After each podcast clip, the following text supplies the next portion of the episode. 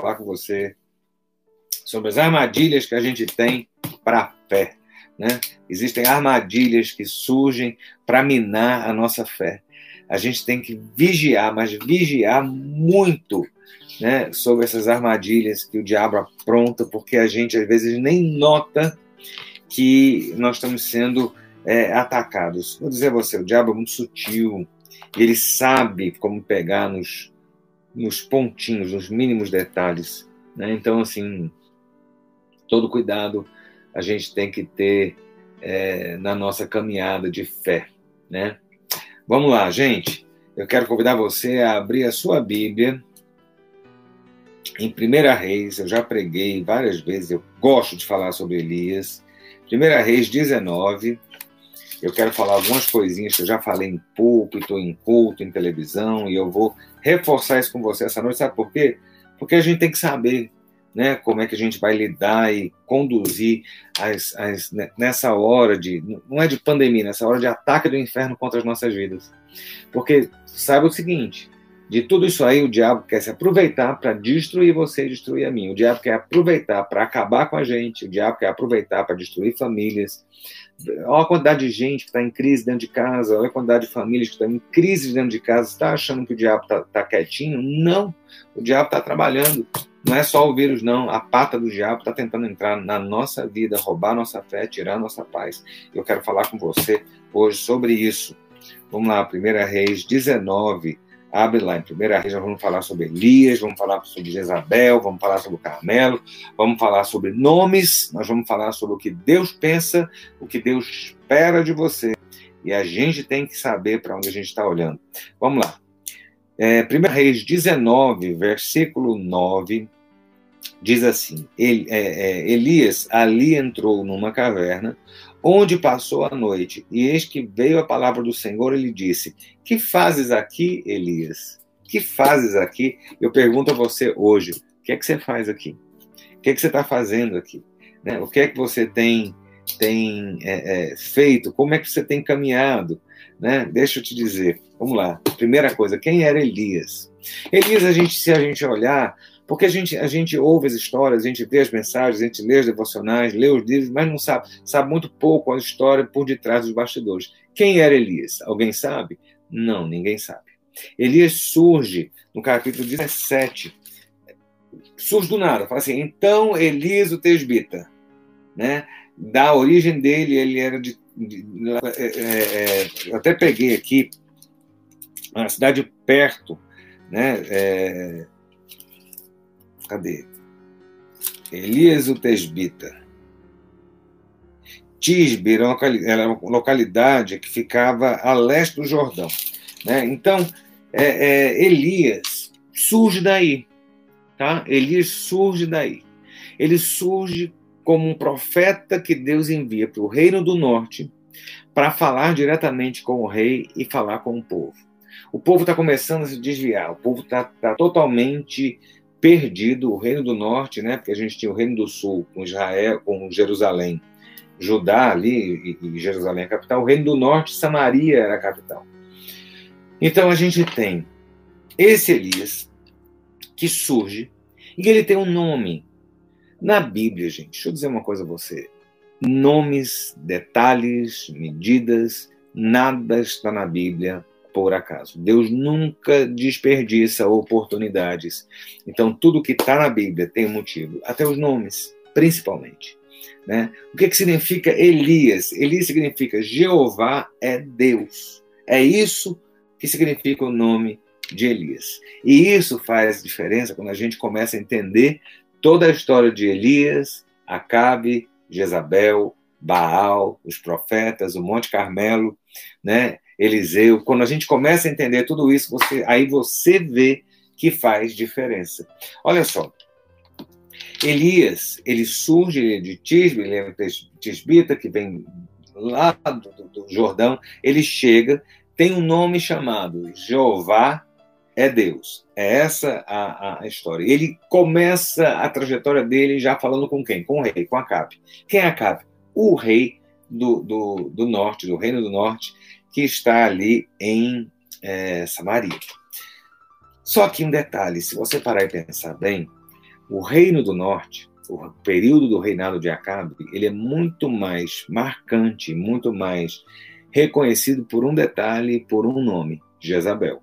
Jezabel, que é a rainha, que era fenícia, não era israelita, Acabe casa com uma princesa é, fenícia chamada Jezabel, e essa mulher é que dá o tom do rei.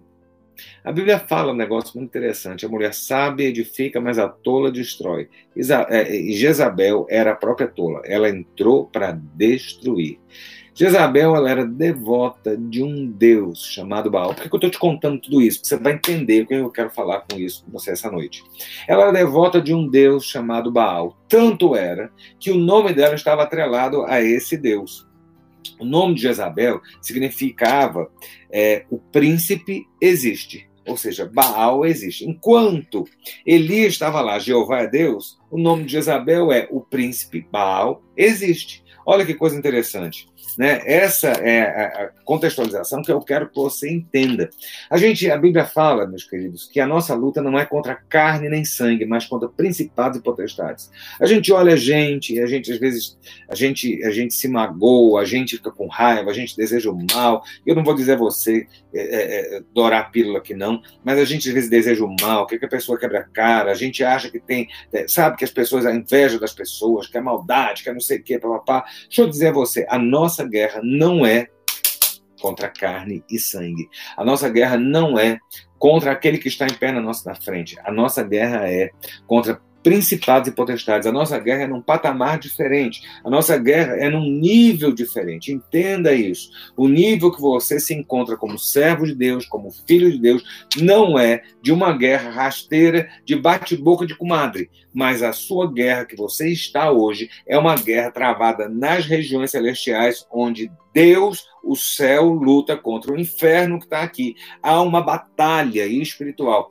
Não é com aquilo que a gente vê, mas é aquilo que a gente sabe pela fé. Existe essa batalha.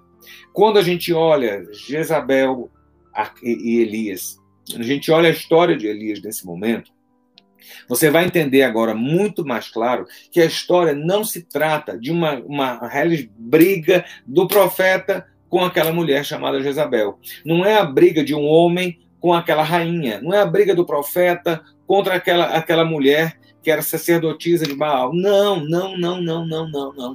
Ali era guerra de Deus contra Satanás.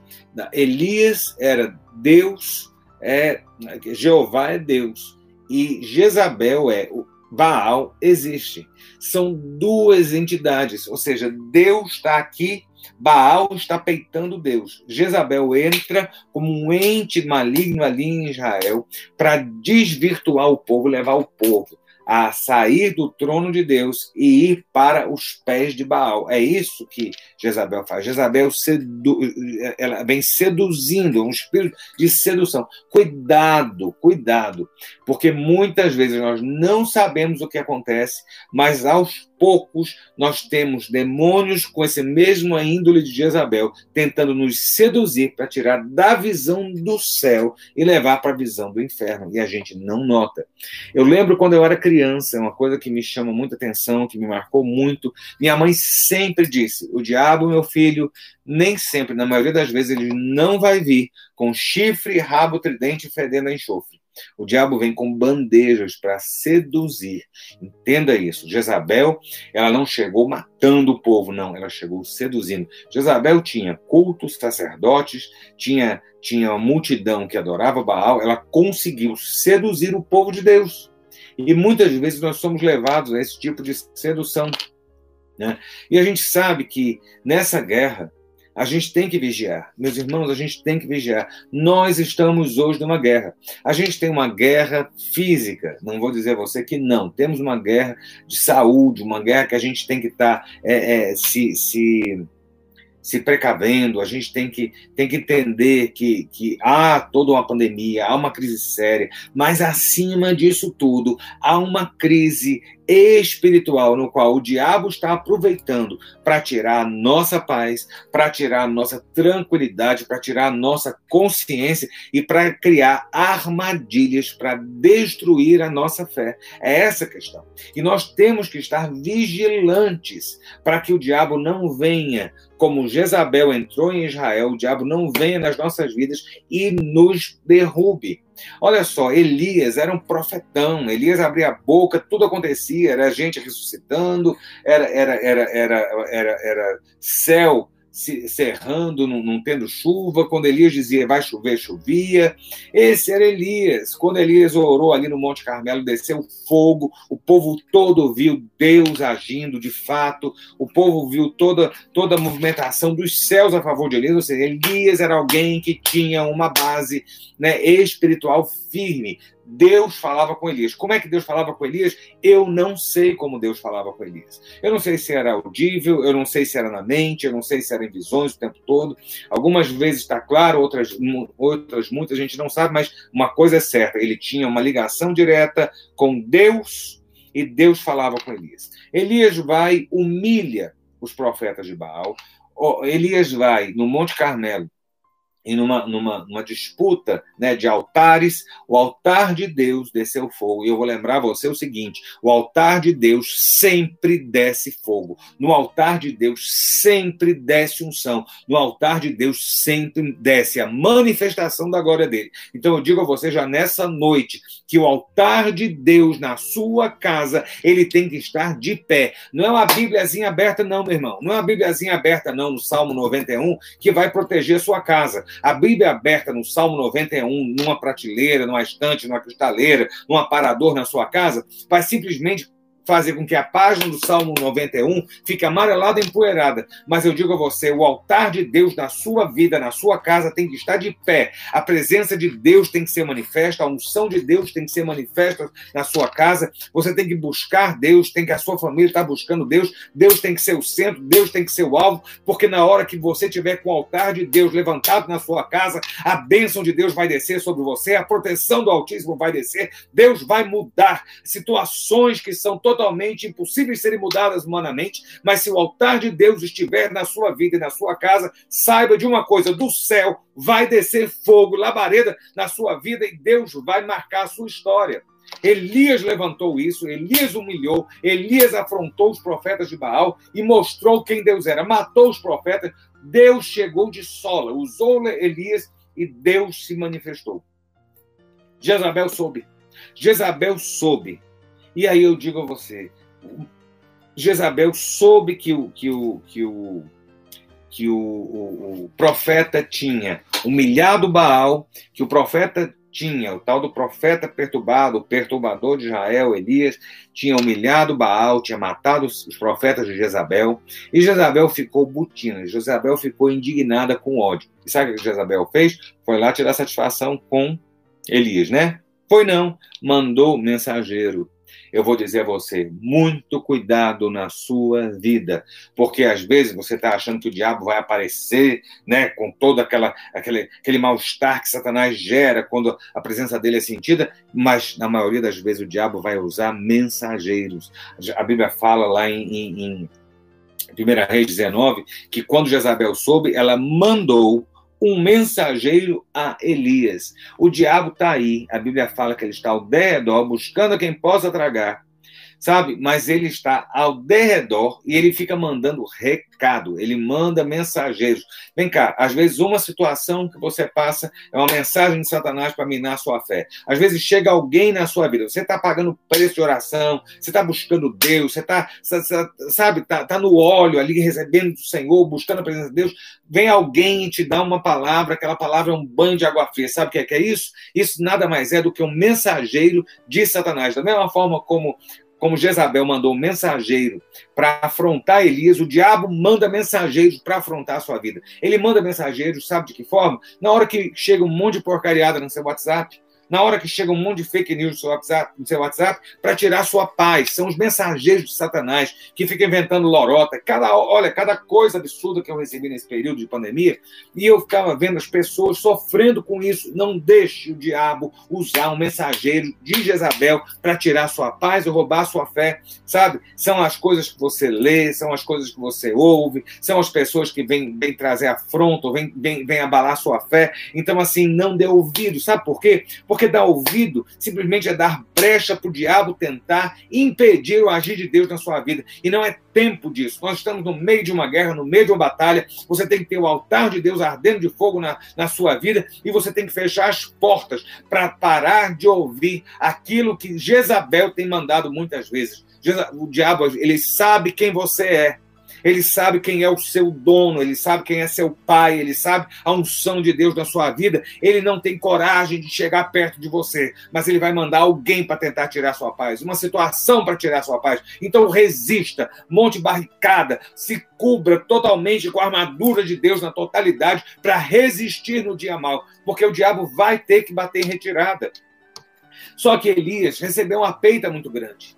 Elias estava numa situação que ele ele ele ele estava se sentindo só. E muitas vezes meus irmãos no momento da luta o que o diabo mais quer mostrar para a gente é que nós estamos sós que nós não temos ninguém que nós estamos sozinhos que nós não não, não vamos conseguir porque nós fomos abandonados. Elias está ali. Elias vê essa situação.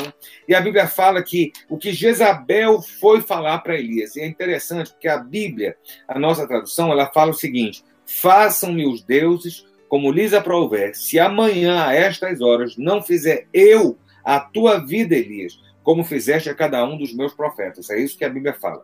Na Septuaginta, que é aquela versão mais antiga, ainda tem uma coisa mais agravante, porque Jezabel chega para Elias e fala assim: se tu és Elias, eu sou Jezabel.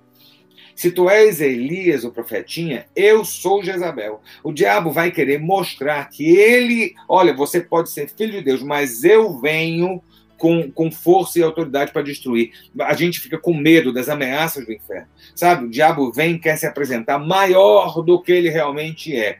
Não que você vá brincar com Satanás, mas o diabo ele não é o tamanho que ele mostra. Quem é grande nessa história é o Deus que você serve, não é Satanás que lhe afronta. Entenda essa diferença.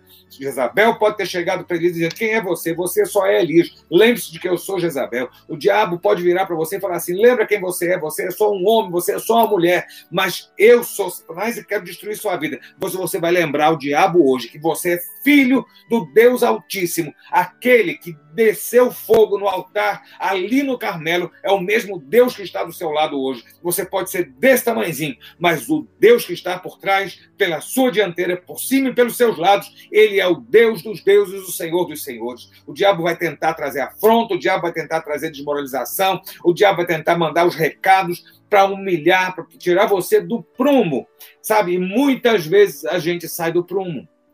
Quem não passou por isso? Quem nunca te, não, não, não, não, passou situações assim? Quem não, nesse momento de pandemia, de isolamento, entrou em depressão, entrou em ansiedade, se sentiu diminuído, diminuída, por quê? Porque eu não estou conseguindo ter paz, eu estou ansioso, eu estou com medo, eu estou com pânico, crise do pânico. E aí o diabo vai simplesmente dizendo: você é fraco, você é fraca, você tem crise do pânico, você tem depressão, você tem isso. Deixa eu dizer uma coisa, meus irmãos, minhas, minhas irmãs, lembrem-se de Deus, de quem Deus é a nosso favor. Deus é o Senhor dos senhores. Ele é aquele que responde orações e muda as nossas situações, sabe? E aí Jezabel manda essa afronta para Elias. Sabe qual foi a reação de Elias? Fogo na canela e saiu fugido, 200 quilômetros de onde, de onde ele estava. Ele, ele foi para uma outra região para fugir de Jezabel. Ele temeu pela vida dele. E ele foi com o, o assistente dele. E chegou a determinado momento Elias, o grande profeta Elias. Ele deixou o assistente dele e falou: Meu filho, fique aqui porque eu vou caminhar sozinho. Essa caminhada sozinha não era uma caminhada que ele estava fazendo para ter uma luta como aquela luta de Jacó com o anjo. Jacó lutou sozinho com o anjo pela bênção. Essa luta de Elias não é uma luta, é uma fuga Elias vai e Elias simplesmente se esconde e sozinho Elias entra em depressão. Olha, eu quero falar com você hoje que está em depressão. Eu sei que tem pessoas que estão passando situações difíceis. Olha, só sabe o que é uma depressão quem já passou. Só sabe o que é crise de ansiedade quem já teve. Sabe? Então eu quero que você entenda que Deus é aquele que não nos desampara. Elias teve um momento grave de pânico e de depressão. Essa é a situação. Vem cá, Elias tinha cerrado os céus de Israel. Elias tinha tinha matado 400 profetas, tinha sido respondido por Deus com autoridade, mas Elias era homem. Eu e você somos homens. Né? Deus é Deus e nós somos homens, nós somos fracos. Elias vai lá e ele simplesmente entra em depressão. Essa é a situação de Elias. Elias não foi para orar no monte, Elias não foi para buscar, não foi para guerrear com Satanás, Elias foi se deprimir. Sabe, que Elias foi fazer foi entrar num quarto, se, se, dobrar todinho em posição fetal, fechar as cortinas e entrar em depressão, com medo de Jezabel e com medo do que poderia acontecer. Mas sabe qual era o medo de Elias? Elias falava assim: Olha, eu estou guardando os preceitos, eu estou fazendo tudo certinho e só sobrou eu como profeta de Deus. Só eu sozinho estou aqui, só eu, assim, só eu e, e não tem mais ninguém. Olha, na nossa luta, no nosso momento, o diabo vai tentar mostrar sempre que nós estamos sozinhos, sabe? Que nós estamos sem ninguém. Que nós não, não temos propósito, nós não temos futuro, nós não temos planos e não temos sonhos. O diabo vai tentar isso de várias formas, meus irmãos, de várias formas. E essa foi a afronta de Elias. Sabe que Jezabel fez com Elias. Deus começa a mostrar para Elias que Elias não está só. Eu quero que hoje à noite você comece a tomar uma nova postura, que a gente possa tomar essa postura ao longo dos dias que ainda vêm pela frente. Nós não sabemos quando é que a vida vai voltar ao normal, mas nós sabemos que o nosso Deus está conosco. Deus mandou um anjo lá com Elias. Deus mandou um anjo lá na cabeceira onde Elias estava dormindo na pedra dura e com comida, com suprimento. Deus estava dizendo para Elias: Elias, você não está sozinho, eu estou aqui, olha aqui o mantimento, olha aqui o que eu estou fazendo por você. Continuo trazendo sabe? Mas aí Elias acorda, vê o anjo, come a comida que o anjo trouxe e volta a dormir. A depressão era grande.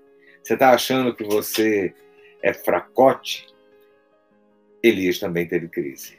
Sabe por quê? Porque era homem. Sabe? E graças a Deus que a Bíblia nos mostra que nós, como homens, somos fracos, mas nós pertencemos a um Deus Todo-Poderoso. Essa é a diferença, meus irmãos. Essa é a diferença do Senhor. Glória a Deus por isso. Sabe, Elias vai estar ali, e aí o anjo vira e fala assim: levanta, Elias, porque a caminhada é longa. Meu irmão, eu estou ouvindo aqui dizer o seguinte: nossa caminhada ainda é longa. O diabo está mostrando muita coisa para a gente. Está mostrando que os nossos sonhos estão morrendo. Está mostrando que a gente não vai conseguir realizar aquilo que a gente tinha planejado. Está mostrando que a gente tem risco de morrer de, de do vírus, tem risco de, de não dar certo, tem risco de afundar. O diabo está mostrando muitas coisas.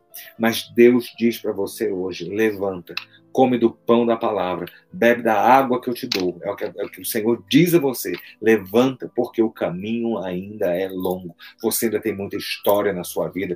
Deus ainda tem muitos planos para desenrolar na sua vida. Sabe, todas as vezes que o profeta falou assim, que tem um manto descendo, que tem um rolo descendo, pois Deus ainda tem muito rolo para desenrolar na sua vida. Deus ainda tem muito manto para descer, tem muita unção para descer, tem muita glória para manifestar, tem muita vitória no meio das suas lutas para lhe dar. Então saiba que o Senhor hoje te dá um sacode, está lhe saculejando, dizendo: fica de pé, come do meu pão, bebe da minha água, porque a jornada sua é grande. E aí Elias vai levanta e caminha. E aí Elias sai dali, caminhou 40 dias e com aquela comida, e ele foi e entrou numa caverna.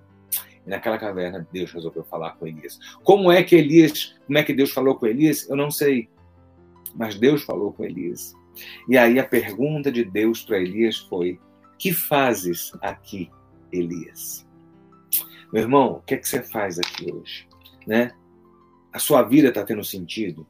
Os seus sonhos têm sentido? Seus planos têm sentido? O que fazes aqui? Eu te pergunto hoje, o que é que você está fazendo aqui hoje? Né? É a pergunta que Deus fez a Elias, é a pergunta que eu faço para você hoje. O que fazes aqui? E Elias vira e sola, sola Múrias. E ele diz: Olha, eu tenho sido zeloso, Deus, com a tua lei. Eu tenho sido, né, assim, honrado. Eu tenho me santificado. Todo mundo deixou a tua aliança. Todo mundo foi seguir Baal. Só sobrou eu, Deus. Eu estou sozinho, abandonado. E aí, Deus vira e fala assim: Fica de pé que eu vou falar com você. Meu irmão, Deus quer falar com a gente. Deus quer se mover. Deus quer agir. Deus quer se manifestar nas nossas vidas. E aí a Bíblia fala que Deus veio de várias formas aparentes. E assim, Elias esperando saber o que, é que Deus iria falar com ele, veio com um vento forte que fendia os montes e despedaçava as pedras. Era um vendaval que arrebentava tudo. E aí aquele vendaval passou e Deus não falou. De repente, veio um terremoto. Veio um terremoto e sacudiu toda aquela região onde Elias estava. E aí, sabe o que aconteceu? Deus não falou.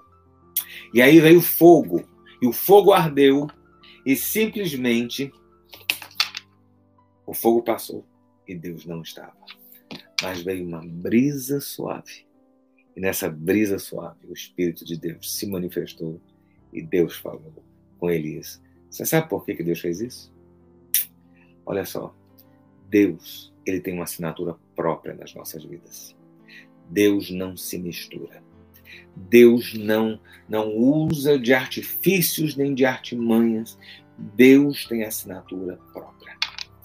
Esse monte que ele estava era o mesmo monte que anos antes Deus se manifestou com Moisés. Naquela manifestação lá atrás, houve raios, trovões, fogo e terremoto. Sabia disso? Por que, que esse Deus que não tem variação mudou tanto e em vez de falar com Elias como ele falou antes com, com Moisés, ele não agiu dessa mesma forma, sabe? É muito interessante. E aí eu vou te dizer o porquê. Sabe? Deus tem uma assinatura própria para a sua vida e para a sua história. Deus não faz como o mundo faz. Deus não age com a mesma técnica de Satanás. Deus é Deus. Baal era o Deus das tempestades. Baal era o Deus dessas, desses cataclismos, das tempestades, dos terremotos. Essa era a manifestação de Baal. Deus passou o terremoto, Deus passou o vendaval, Deus passou o fogo. E Deus disse: Eu controlo o fogo, eu controlo o terremoto e eu controlo os ventos. E eu falo no sussurro da brisa suave. Deus simplesmente disse: Glória a Deus por isso. Deus simplesmente estava dizendo: Olha, Elias, deixa eu te dizer, eu controlo Baal e eu faço como quero. Deus tem assinatura própria. Então, meu irmão, Deus pega Elias e Elias está naquela crise toda, achando o quê? Que ele estava só. E muitas vezes você pode estar se achando só. Deus está tá, tá, tá, tá, tá perto de você, do seu lado, e a gente muitas vezes não está vendo. Elias estava ali, teve o anjo, depois vem o Senhor, se manifesta, e Deus pergunta para Elias novamente: O que fazes aqui, Elias? E aí sabe o que é que Deus fala? Aí Elias fala a mesma coisa: olha, todo mundo abandonou o Senhor, todo mundo virou a, a, discípulo de Baal, só eu estou sozinho. Deus virou e falou assim: não, meu filho, não é assim não. Não é assim não. Você não está sozinho, não. Junto com você tem mais sete mil profetas que eu guardei. Você não está só. E eu estou vindo aqui essa noite, meu amado, minha amada, com um motivo só com um motivo só: dizer a você que você não está sozinho. O mundo está em convulsão. É pandemia, é crise econômica, é crise política, é ameaça de não sei o quê, é tudo que está aí. Sabe? Vem o trovão, vem o terremoto, vem o fogo, mas eu digo a você: o nosso Deus tem assinatura. O nosso Deus é o Deus da brisa, o Deus da paz e o Deus que não nos deixa só. Deus virou para Elias e falou assim: Você ainda tem trabalho a fazer, Elias? Eu vou só te dizer uma coisa, meu filho: você não está só. Tem mais sete mil com você. E hoje eu venho aqui só dizer a você o seguinte: mantenha o altar de pé. Não dê ouvido aos mensageiros de Jezabel. Não tenha vergonha se na jornada você baixou a sua guarda, baixou a sua fé, você se entristeceu. Não tenha vergonha, você é tão homem, tão mulher quanto o profeta Elias, feita do mesmo material. Mas o Deus de Elias é o mesmo Deus seu.